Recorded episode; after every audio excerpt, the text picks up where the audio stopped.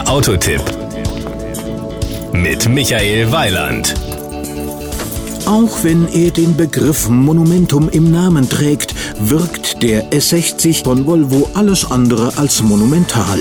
Denn schlägt man den Begriff monumental nach, findet man Synonyme wie enorm, gewaltig, gigantisch, kolossal, massig oder auch riesenhaft. Der S60 hingegen ist zwar groß, zeigt aber aufgrund seiner coupéhaften, sportlichen und fließenden Linienführung ein absolut harmonisches Erscheinungsbild. Power und Drive. Den S60 gibt es als Benziner, wahlweise sogar als Flexi-Fuel, also für E85 geeignet und natürlich mit Dieselmotoren.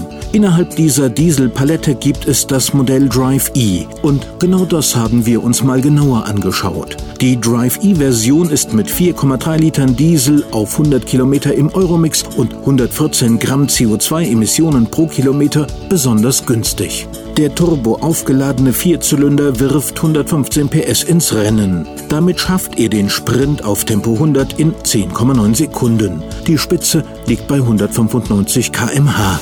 Die Innenausstattung. So, nun kommen wir endlich zum Begriff Monumentum. Sie ist die Bezeichnung der dritthöchsten von vier Ausstattungslinien. Auf die namenlose, aber schon opulente Grundkonfiguration folgen als zweites die Kinetic-Linie und oberhalb der dritten, der Monumentum-Linie, die Summum genannte Top-Ausstattung.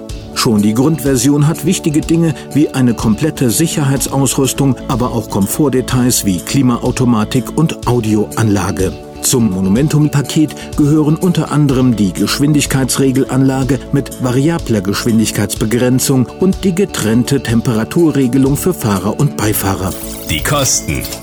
Zwischen 27 und 48.000 Euro bewegen sich die Preise des S60, wobei der teuerste allerdings auch 304 PS und Allradantrieb mitbringt. Der 115 PS Drive E kostet mindestens 27.950 Euro. Für den Monumentum sind 31.600 Euro fällig.